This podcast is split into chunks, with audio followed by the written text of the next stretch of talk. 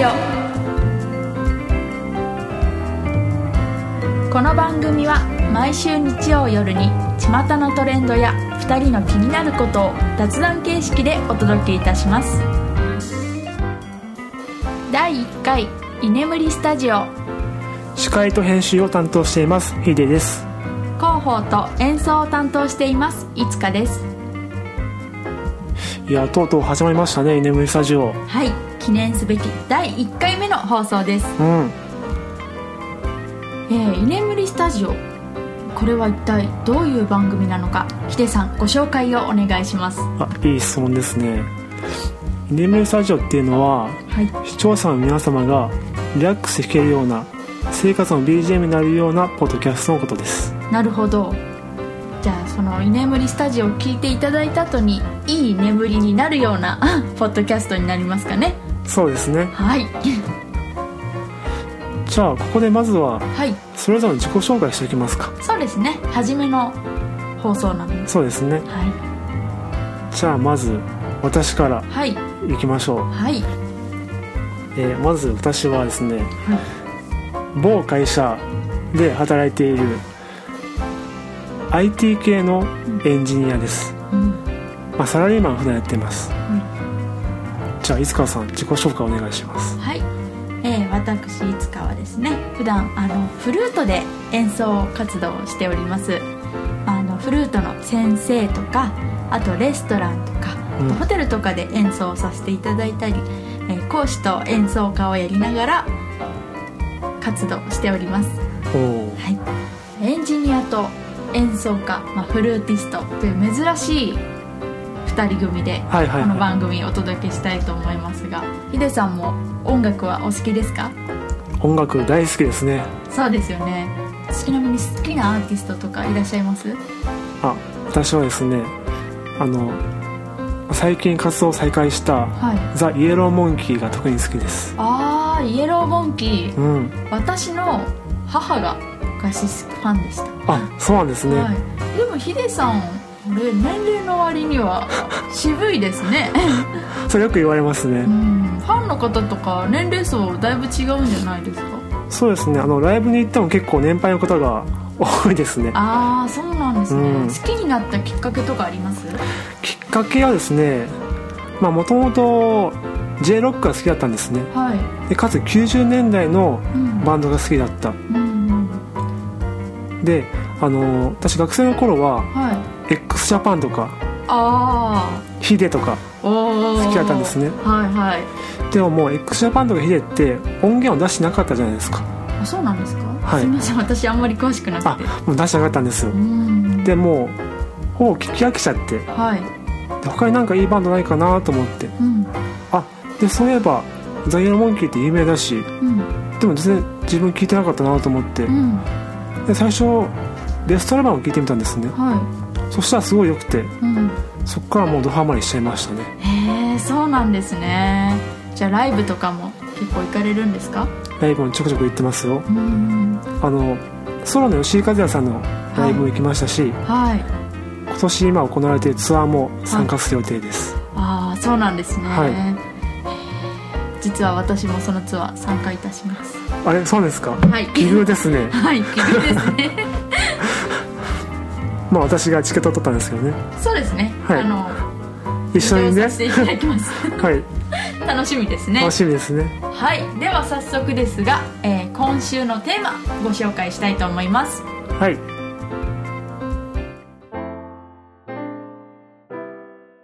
今週1個目のトピックスは過去最大級2019年ゴールデンウィーク。はい。というわけで10日間もあったゴールデンウィーク。はい。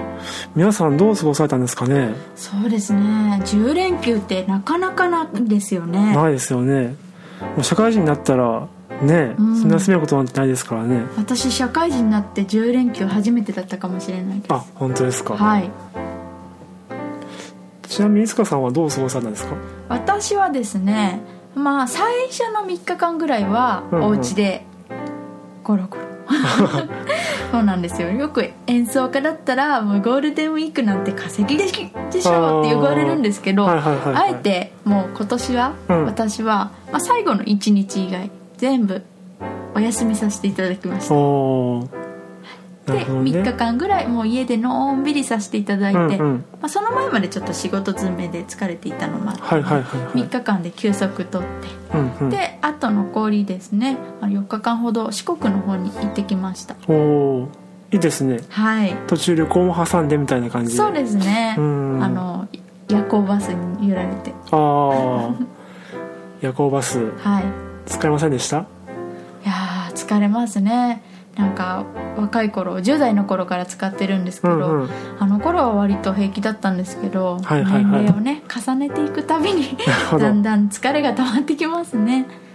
でも幸い、うん。駅の近くに、まあ、ホテルがたくさんあったんですけど、はいはいはいあはのその中のホテルが温泉を午前7時から開放していていえそこでお風呂に入れたので朝一の温泉に入れたのでほうほう。リフレッシュはすぐできました。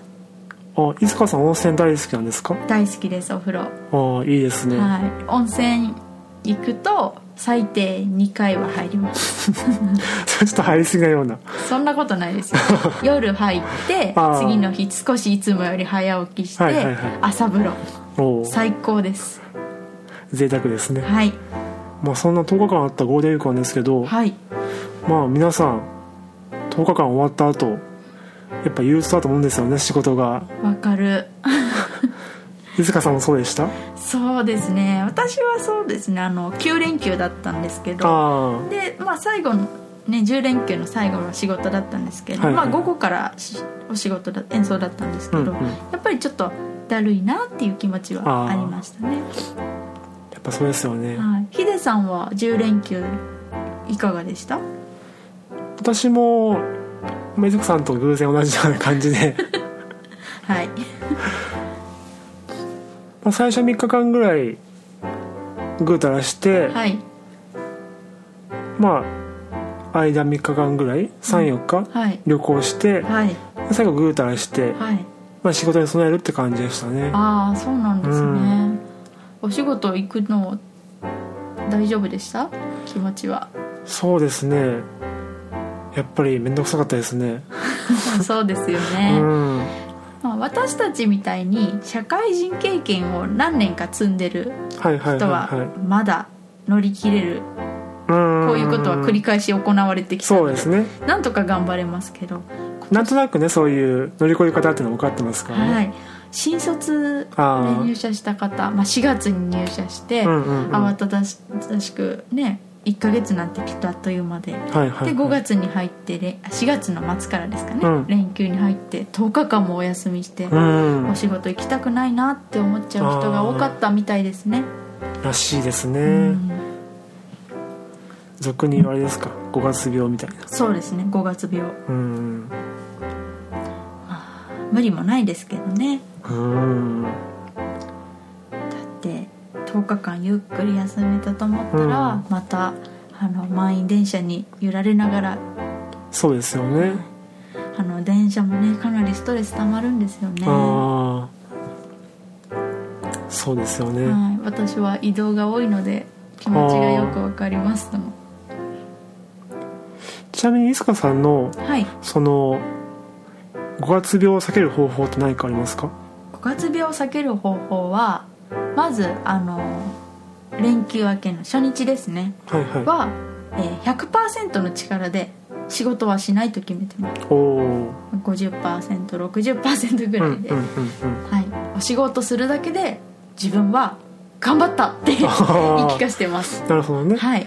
それとかあと、まあ、仕事終わった後にうんうん。大好きな甘いものを食べてうん。明日からまた通常運転で頑張ろうって自分に言い聞かせて頑張ってますけど。自分にご褒美を用意していくってことですね。そうですね。ああと全力でやらない。あ なるほど。はいいい意味で。ああでもそういうのって大事ですよね。そうですね。ヒデさんは何かあります？そうですね。私の場合はあのまあゴールデンウィーク明けは月曜日だとしたらはいその日に細かい区切りをつける。自分の中で。細かい区切り？まあゴールというか。はい。例えば会社に行けばとりあえず大事関門突破みたいな。あ午前中終われば何関門突破みあたいな。なんかゲームみたいですね。まあそんな感じですね。そうすれば自分の中でこうステップを踏んでうん。一日を乗り越えれるっていうか。ああなるほど、あといつかさんも言ってたようにまあ全力を出さないまあ最初はリハビリと考えて、うんうん。まあ多少ミスしてもいいや的な。うん。うん。そんな感じでやってますね。はい。今回の10連休ですが、はいはいはい。えー一部でですね10連休が日本のためにならないという声も上がっております。ああ要はあれですよね。あの10連休って言っても、はい。高級つまり有給とかじゃなくてはい国民が一斉に休んじゃうんではい。あの移動するにしてもみんなが一斉に移動しちゃうんですよね、ああそうですよね、はいはい。だから高速にしても渋滞渋滞、うん飛行機もみんな取るし。うん。うんで至る所でぎゅうぎゅう詰め。はい。だから特に世のお父さんお母さんとかはい。疲れ溜まってるんじゃないですかね。そうですよね。ヒデさんもあの連休中旅行に行ったとのことですが、はい交通の方はどうでした？渋滞とか。そうですね、まあ、渋滞は多少ありましたね、うん。ただ自分夜行バスだったんで、はい。まあ、移動は寝るだけだったんで。ああ私と一緒ですね。そうですね。奇遇ですね、はい。まあ、そこは多少楽でしたね。ああそうですね。寝てたら着くみたいな。そうですねでもやっぱりどこのなんか宿泊施設もいっぱあいだし私も予約取るの大変だったんですよ、あはいはいはいはいはい。そうですよね。であとあれですよね。あの飛行機とかも安くならないし。そう高い、高いんですようね、ん、ちなみにいつかさんどちらに行かさ行かれたんですか？えー私は徳島に行ってきました。はいはいはいはい。徳島だとそのゴールデンウィークとかはい。長期休暇の時は片道3万円するんですよね飛行機が。そうなんです。びっくりしました。ものすごい高い。高いですね。私はでも飛行機まあ私は夜行バスで行ったんですけど、はいはいはい。ちょっとあの事情があって両親の分も飛行機、同じ飛行徳島行く飛行機取ったんですけどうんあのだいぶ早めに取ったんですけど、うん。早割り使っても3万。1人？3万？1人片道3万。あ早割り使ってますけどね。あああ普段だったらねもうちょっと安いんですけどね。そうですよね、うん。多分半額近くはなりますよね。なりますね。ですよね、うん。ああじゃあそういった意味でもお財布には厳しいそうですね。ですよね。お財布にはちょっと優しくなかったですうねんあとあれですよね。あの10連休もあっちゃうとうん。企業も生産性が下がっちゃいますよね。ああそうですね。10連休は大きいですね。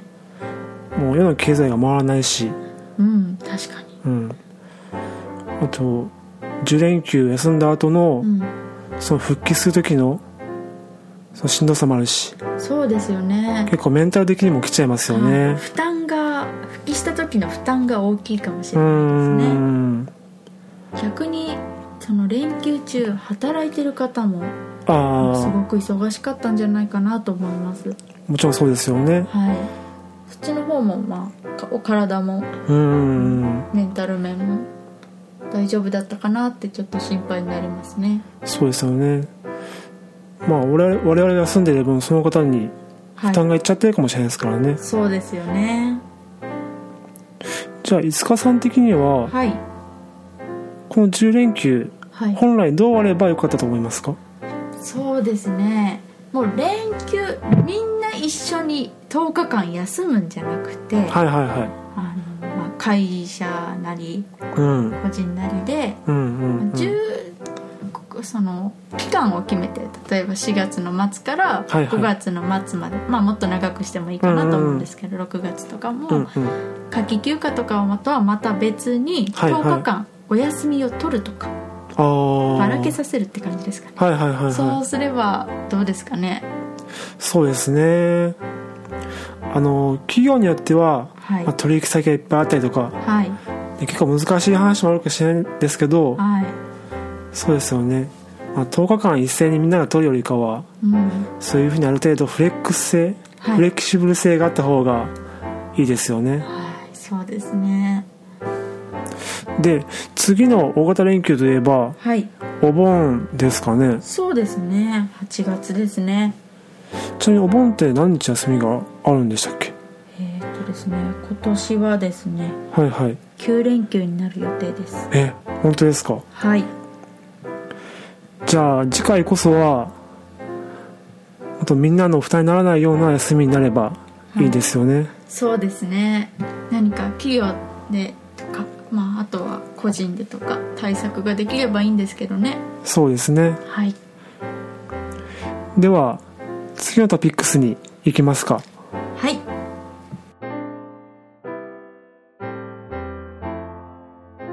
今週2個目のトピックス次期 MacOS、iOS、WatchOS について。いやーとうとう来ましたねこの話題が。はあ。はあ。はあ。んまり私 Mac に詳しくないので。あはいはいはい。ヒデさんはねそ Mac 大好き。そうアップル製品大好きなんですよね。マニアですね。マニアですね。私も iPhone 変えた時いろいろね設定とか、まあ、相談にも乗ってもらいましたもんね。あお世話しました。はいお世話になりました。で、はい。あの次期 MacOS、はい。iOS ウォッチ OS についてなんですけどはい。毎年6月にはい。あのアップルが世界開発者会議 WWDC というものを開いています。はそこで、えっと、次の MacOS、iOS、WatchOS を、まあ、開発者向けに発表するんですね。あはい。でそこで、まあ、我々ユーザーもはい。次の OS うん。にどんな新しい機能が乗るかっていうのが分かってくるんですね。へえで今少しリーク情報がありましてはい。iOS、うん。まあ、iPhone とか iPad はい。あと iPod Touch ですね。はい。に乗る OS の新機能としてはダークモードというのがは搭載されるみたいです。何ですかダークモードって？ダークモード。ダークになるんです。え？要は画面が暗くなんですね。はいはでそれで何が嬉しいかっていうといはい。あの今の iPhone10 とか、はい。まあ、最新で言えば iPhone10S とかはいはディスプレイに有機 EL というものが使われています。はい有機 EL というのは黒い部分は発光しないんですね。うんうん。ということは画面が黒いとその分発光しない。はつまり電池の消費が抑えられる。いなるほど。うん。電池の消費が抑えられるのは大きいですね。でしょ？はい私は移動が多いので、はいやっぱりはいはい電車の中とか、まあ、バスの中とかあのスマホをいじることが多いんですよ、うんうんうん。はい。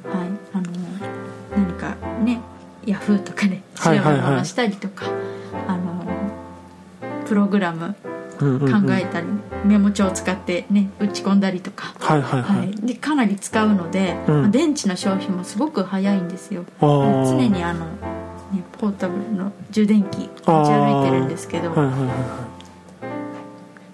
ぱり電池が消費が抑えられるっていうのは嬉しいですね。いすごいこれは嬉しい機能ですよね。はい。でこのダークモードっていうのは iPhone だけでだけではなくてあの Android はい。にもこういう流れが来ています。あそうなんですか？はい。その Android のスマホにも有機 EL 搭載のスマホが増えてきていてはい。でやっぱりダークモードがあれば電池の消費が抑えられるってことではそういう流れが来てますね。あとは Mac と組み合わせることによってはい。Mac の外部ディスプレイとして iPad が使える。ああそれ便利ですね。はい。で iPad って最近あの Apple Pencil 使えるじゃないですか。はいはい。なので Apple Pencil と組み合わせることによって、まあ、ペンタブレットみたいにしてうん。iPad でその Mac で動いている、まあ、イラストレーターとかのソフトにはい。直接かけるっうん。ていうことができるみたいですよ。へえそれあそうですね。そういうお仕事とか、まあ、趣味でやってる方も、そうですね。デザイナーの方とかね、はい多いですからね、うん、便利ですよね。あとマウスが使えるとはい。より iPad を、まあ、ノート PC みたいにうん。使えるんですよね。そうですよねちなみにいつかさんは iPad は持ってるんですか？私は持ってないです。iPhone だけですか？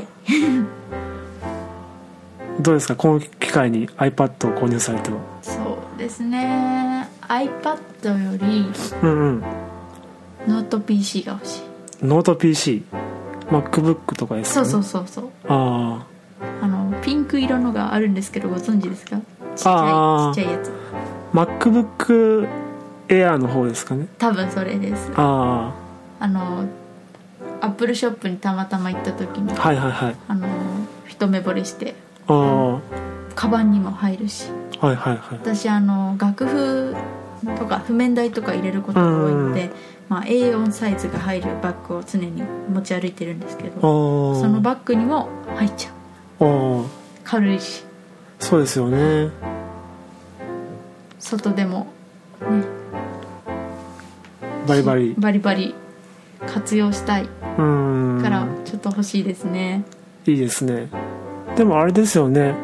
もしその iPad ではマウスが使えたり、まあ、今でも使えてるんですけどい、はい、キーボードが使えるってなると iPad がノート PC 代わりになりますよね。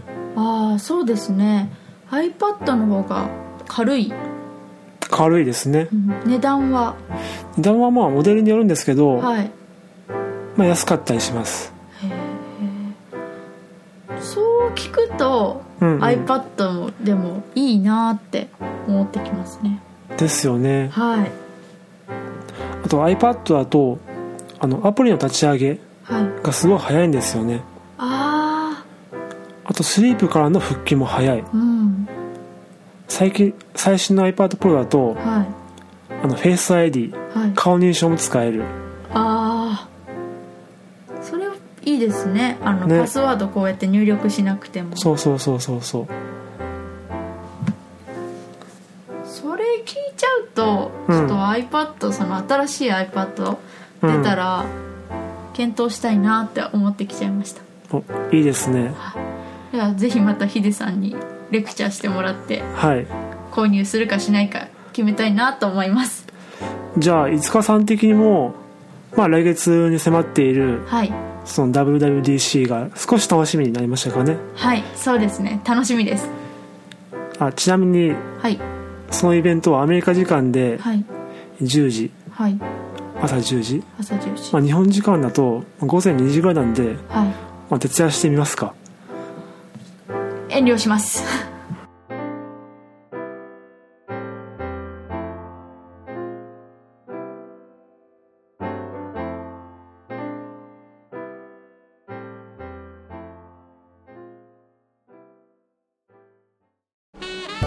まあそういうわけで第1回「眠りスタジオ」もそろそろ終わりですね。そうですね。終了の時間となってきました。どうですか？第1回いつかさんの感想は？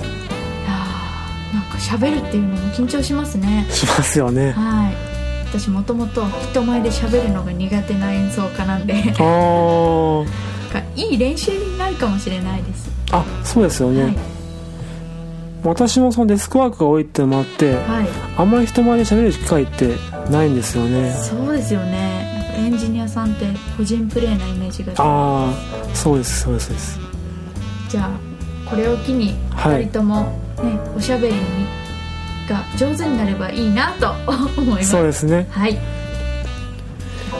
じゃあ次回の紹介をはい。お願いします、では次回の配信は6月2日日曜日を予定しております。